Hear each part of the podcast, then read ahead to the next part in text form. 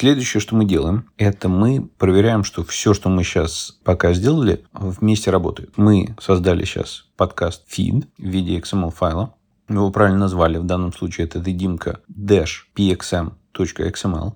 Это наш подкаст-фид. Мы его положили на сервер. Из него есть ссылка, соответственно, на наш веб-сайт. С веб-сайта есть ссылка на этот файл, на фид. Оба они показывают, где картинка. Мы проверяем, что картинка открывается. Все это на сервере. Мы положили на сервер аудиофайлы. Все это проверили. И это означает, что мы готовы двигаться дальше.